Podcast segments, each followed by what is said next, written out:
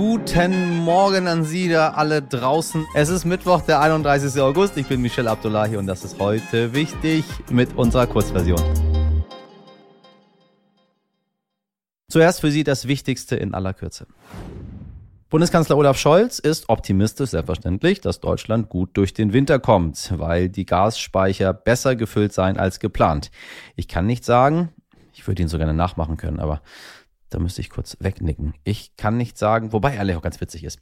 Ähm, ich kann nicht sagen, wir sind durch, aber wir gucken mit sehr viel größerer Entspannung auf die Situation, betont er mit Blick auf die Energieversorgung. Hoffen wir es mal, Herr Scholz. Zollfahnder haben mehrere Firmen und Privatwohnungen im Norden und Süden Deutschlands durchsucht. Der Verdacht, die Unternehmen sollen nicht genehmigte hochgiftige Chemikalien nach Russland geliefert haben, die für die Herstellung von Kampfstoffen genutzt werden können. Zum Beispiel für das Nervengift Novichok, mit dem 2020 der russische Regierungskritiker Nawalny vergiftet wurde. In Deutschland fehlen rund 40.000 LehrerInnen. Das ist traurig, so viele wie noch nie. Das schätzt der Deutsche Lehrerverband. In Folge haben sich die Unterrichtsversorgung in allen Bundesländern verschlechtert. In Duisburg zum Beispiel blieben 700 Schülerinnen und Schüler nach den Sommerferien sogar ohne Schulplatz. In Berlin mussten hunderte Kinder wegen des Lehrermangels sogar ins Homeschooling. Da fragt man sich, wie kann das sein, liebe Bundesregierung? Nee, wobei, Kultur ist ja Ländersache, liebe MinisterpräsidentInnen. Und dann habe ich noch diesen Sensationsfund für Sie. In Großkreuz in Brandenburg wurde Kokain im Wert von 50 Millionen Euro gefunden. Und zwar natürlich mitten in einer Ladung Bananen. Das kommt oft vor, denn Schmuggler verstecken ihre Ware gerne mal in Bananenkartons. Blöd nur, dass sie ihre Ware nicht rechtzeitig rausgenommen haben.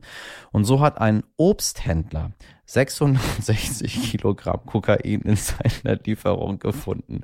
Und er hat es nicht etwa weiterverkauft. Nein, er meldete dies brav der Polizei. Die Drogen stammen aus einem Containerschiff aus Kolumbien. Die Fahndung nach den Hintermännern läuft. Zumindest ein bisschen zum Schmunzeln für sie nach all den anderen Schreckensnachrichten. So, morgen ist der 1. September und deswegen gibt's von uns für Sie hier und jetzt alles, was sich zum neuen Monat hin ändert. Obacht. Einmalig gibt's im September für alle, die ein steuerpflichtiges Einkommen haben, 300 Euro brutto als Energiepauschale. Das Geld wird mit dem Gehalt ausgezahlt. Ist doch witzig, ne? Für alle, die ein steuerpflichtiges Einkommen haben, als wenn ich als, Selbstständiger, als Selbstständiger kein steuerpflichtiges Einkommen hätte. Hm, diese Regierung. Naja sei ihnen allen anderen gegönnt. Generell mehr Geld gibt's für Pflege- und Betreuungskräfte in Pflegeheimen, nämlich mindestens den Tariflohn. Und das, Achtung, weil sich das Gesundheitsversorgungsweiterentwicklungsgesetz ändert. Ich glaube, es ist das wohl längste Wort, das ich jemals bei heute wichtig vorgelesen habe. Aber wenn es denn Pflegekräften nutzt, dann mache ich das gerne. Gesundheitsversorgungsweiterentwicklungsgesetz. Halleluja. Das 9-Euro-Ticket läuft aus. Diesen Monat wird's also wieder teurer, wenn Sie ein Abo haben. Berlin könnte als einziges Bundesland ab Oktober ein Nachfolgeticket an den Start bringen. Zumindest hat das die regierende Bürgermeisterin Franziska Giffey vollmundig versprochen. Doch so klar ist das alles noch gar nicht, denn Brandenburg hatte ein Wörtchen mitzusprechen. Schließlich ist der Verkehrsverbund Berlin-Brandenburg dafür zuständig. Auch der Tankrabatt endet ab morgen, doch davon Weiß ich ehrlich gesagt nicht. Da war gar nichts von zu spüren. Wenn Sie was gespürt haben, bitte geben Sie laut, liebe Leute.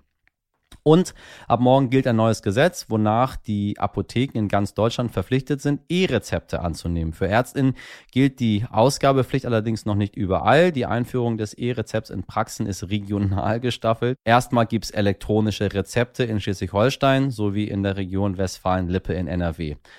Ich habe mich da mal kurz eingelesen. E-Rezept bedeutet aktuell, ähm, man druckt das Rezept für Sie aus und dann gehen Sie damit in die Apotheke. So.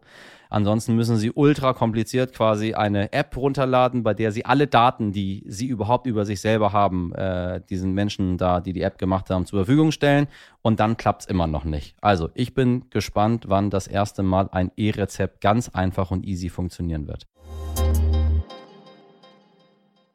Ja, der Tod von Prinzessin Diana am 31. August 1997 sorgte weltweit für eine Welle der Erschütterung, um es gelinde auszudrücken. Die Berichterstattung im Fernsehen riss tagelang nicht ab. Jeder wollte live dabei sein. Mein heutiger Gast war es. Peter Klöppel berichtete damals aus London. Eine emotional unglaublich schwierige, anstrengende Aufgabe, von der er uns heute erzählen wird. Peter, ich grüße dich ganz herzlich. Hallo Michel. Schön, dass du wieder bei uns bist und dann auch noch äh, mit einem so eindringlichen ähm, Thema. Äh, du hast gesagt, äh, das war das eindrücklichste Erlebnis deiner Karriere. Äh, bevor wir so tief einsteigen, erstmal die obligatorische Frage als erstes. Wo warst du, als sich die Nachricht von äh, Dianas Tod äh, erreicht hat? War ich in Berlin im Bett und habe geschlafen. Ähm, es war internationale Funkausstellung, wir hatten eine Sendung gemacht von dort und äh, ich bin dann irgendwann vor Mitternacht ins Bett gegangen und wurde dann aber um halb sieben am nächsten Morgen von der Redaktion geweckt, als es äh, dann klar war, was in Paris sich ereignet hatte. Und man begann dann in der Redaktion sich auch Gedanken darüber zu machen, wie decken wir dieses schreckliche Ereignis denn ab. Und äh, da musste ich, wollte ich natürlich auch involviert sein. Also ich saß in einem Hotelzimmer in Berlin und war natürlich fassungslos, habe dann den Fernseher angemacht und da liefen ja dann auch schon die ersten Sendungen dazu. Ich meine, ich war so 15, 16 Jahre alt und irgendwie in der 11. Klasse und ähm, alle kannten ja Lady Di, aber also ich war ein Jugendlicher, hatte gar keine Ahnung, was die Frau jetzt so macht und, und wer sie ist und ähm, was man so von ihr überhaupt halten kann. Aber diese unglaubliche Welle der Erschütterung unter den Menschen weltweit hat mich auch in den Bann gezogen. Nur du warst damals schon äh, ein richtiger Mann, der richtig gearbeitet hat äh, und hast ein bisschen mehr Informationen über sie gehabt als ich. Was hast du damals von, von Diana überhaupt gehalten? Ja, ich habe natürlich alles mitbekommen, äh, auch schon in den, in den frühen 80er Jahren, als sie dann das erste Mal quasi äh, ja, mit Prinz Charles zusammenkam, als sie geheiratet haben, äh, habe beobachtet, wie glücklich sie am Anfang schienen, äh, wie unglücklicher sie mit der Zeit immer wurde. Ich habe sie dann auch mal quasi als Reporter ein Stückchen begleitet, als sie auf Besuch in Bonn war und sie ja. unter anderem da auch eine Schule besuchte und mit Kindern sprach äh, und dann hier in Köln Termine hatte. Da war ich dann mit der Kamera dabei und dann wurde einem ja Endeffekt auch jeden Tag irgendetwas präsentiert zu ihrer Person. Äh, ob das jetzt ähm, die Kinder waren, die geboren wurden, ob das ihr Verhältnis zu Prinz Charles war, wo dann die ersten Zweifel auftauchten, dass das alles so rund läuft, wie man sich das immer wünscht zwischen Prinz und Prinzessin. Äh, als dann auch klar war, dass die beiden sich trennen würden, äh, sie ständig von Paparazzi verfolgt wurde. All das habe ich im täglichen Leben tagtäglich auch mitbekommen.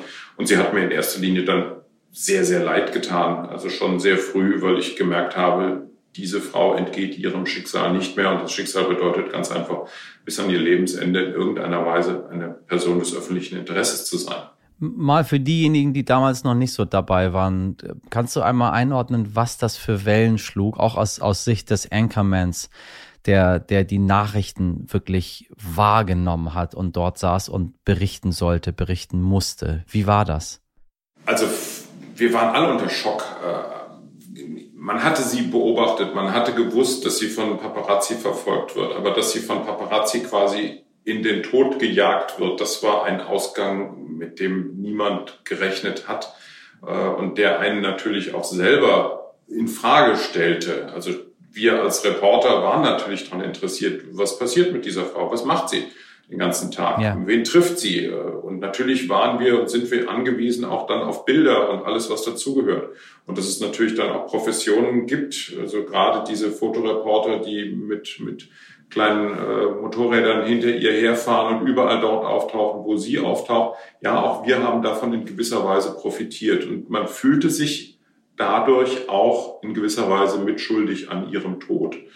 Und ähm, für uns war es aber dann auch erstmal die Aufgabe zu beschreiben, was ist da genau passiert, äh, wie ist zu diesem Unfall gekommen, äh, mit wem saß sie zusammen im Auto, wieso konnte man sie nicht retten, äh, wie reagiert jetzt das britische Königshaus, wie reagiert die Königin, wie reagiert ihr Mann, was ist mit den Kindern. Also dieses, dieses ganze Thema hatte einen solchen Riesenumfang, wie wir ihn selten hatten bei irgendeinem Thema, das uns, wenn es um eine Person nur geht, jemals beschäftigt hat.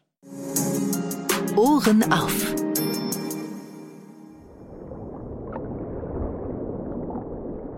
Wir tauchen ab in die wunderbaren Unterwasserwelten. Wunderbar, weil wir immer wieder neue Erkenntnisse über die Lebewesen da unten bekommen. Delfine sind ja schon länger bekannt dafür, dass sie besonders intelligent und ganz besonders sozial sind. Sie halten über Jahrzehnte zusammen. Nun haben Forscher in der Universität Bristol herausgefunden, dass die Meeressäuger ganz besondere soziale Strukturen haben, um mehr Erfolg beim Dating zu haben. Mhm. Die internationalen Wissenschaftler untersuchten die sozialen Netzwerke von 121 22 männlichen Indo-Pazifik-Tümmlern in der Shark Bay, 800 Kilometer nördlich von Perth. Ja, tatsächlich. Deren soziale Netzwerke. Das erstaunliche Ergebnis, alle 121 Männchen sind direkt oder indirekt in sozialen Gruppen im größten Allianznetzwerk verbunden, das außerhalb von Menschen bekannt ist. Da sage ich mal, wow. In diesem riesen Netzwerk gibt es wiederum verschiedene kleinere Netzwerke, in denen Delfine verbunden sind. Insgesamt zeigt sich, dass sie sich gegenseitig helfen, Weibchen zu finden. Mhm. Und die Weibchen wiederum haben ebenfalls mehr Erfolg bei der Partnersuche, wenn sie gute Freundinnen haben. Ist das nicht süß? Ich hoffe, dass die Delfine sich nicht in diesen Netzwerken auch gegenseitig Hassnachrichten schicken.